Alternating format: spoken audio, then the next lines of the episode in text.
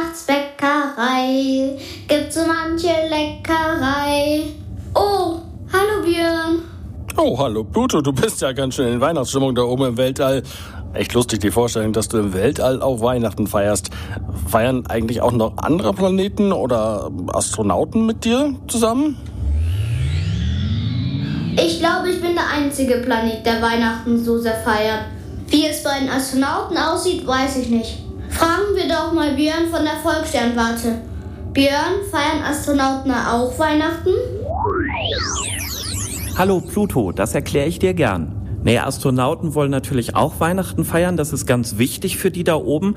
Einmal, weil die so ein Ritual brauchen, um die Zeit ein bisschen einzuteilen. Äh, sonst ist das ja sehr gleichförmig und eintönig da oben, immer am gleichen Ort mit den gleichen Leuten. Und dann können die ja nicht zu ihren Familien mal eben runter. Die können sie nur von oben sehen quasi, wenn sie über die Erde fliegen. Und dann sind die anderen Astronauten quasi die Ersatzfamilie. Die sind also füreinander dann die Familie.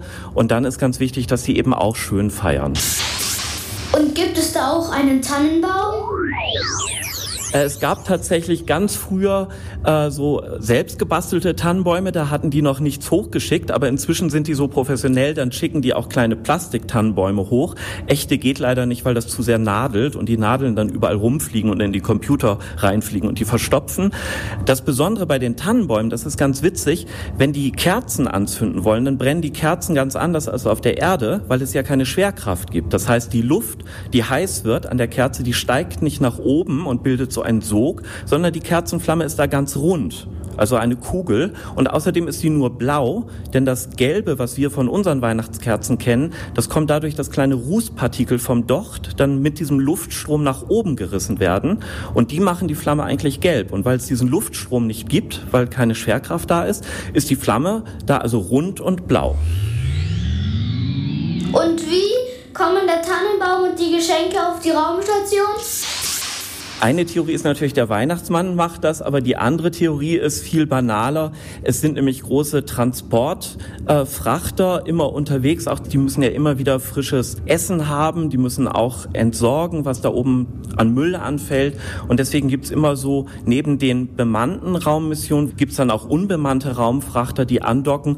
Und in der Regel werden dann schon Wochen oder Monate vorher die ganzen Weihnachtsutensilien, Schmuck, Dekoration, Weihnachtsmützen, die Socken und die Geschenke die natürlich jeder Astronaut heimlich für die anderen dann bestellt hat, alle schon hochgebracht und dann werden die Astronauten das sozusagen vorbereiten und da sind dann eben auch Lebensmittel für ein Weihnachtsessen mit dabei.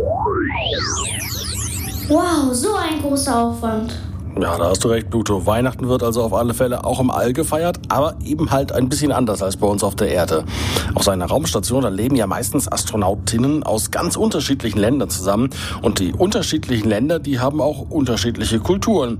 Björn, klappt denn so ein gemeinsames Weihnachtsfest im All mit ganz vielen verschiedenen Kulturen überhaupt? Ja, das ist für alle eine große Bereicherung. Also die feiern ja auch meist öffentlich. Das heißt, sie senden dann Videobotschaften zur Erde und zeigen auch, wie sie feiern. Die schmücken sich also auch, dekorieren da die Station ein bisschen festlich. Und das Tolle ist, die können sich natürlich gegenseitig ganz viel von ihren lokalen Traditionen, die sie auf der Erde haben, wie sie mit ihrer Familie gefeiert haben, können die sich gegenseitig zeigen. Jeder Astronaut bringt quasi sein Lieblingsessen nach oben, seine Spezialitäten und die anderen lernen das dann kennen. Das ist ja von Japan bis Kanada, Russland, ganz viele europäische Länder, Amerika und die lernen dann ganz viel voneinander. Und das Wichtigste, was die Astronauten eigentlich immer sagen, ist, dass wenn sie Weihnachten so friedlich mit so vielen Nationen zusammensitzen und dann aus dem Fenster gucken und unten die Erde sehen, dass das immer besonders bewegend ist, denn aus dem Weltraum sieht man auf der Erde keine Grenzen, keine Länder. Da gibt's nur einen Planeten für alle Menschen. Und im Grunde erleben sie dann immer ganz stark, dass es möglich ist, dass Menschen aus allen Teilen der Welt friedlich zusammenleben. Das klingt total schön. Vielleicht kann ich dieses Jahr mit den Astronauten zusammen feiern. Sind ja quasi meine Nachbarn. Danke für deine Auskunft, Björn. Bis zum nächsten Mal. Tschüss, Pluto und frohe Weihnachten. Ja, tschüss Björn und tschüss Pluto. Ich wünsche euch noch eine schöne Weihnachtszeit. Ganz egal, wo ihr gerade feiert, ob im Weltall oder auf der Erde. Ich wünsche euch frohe Weihnachten, ihr Erdlinge.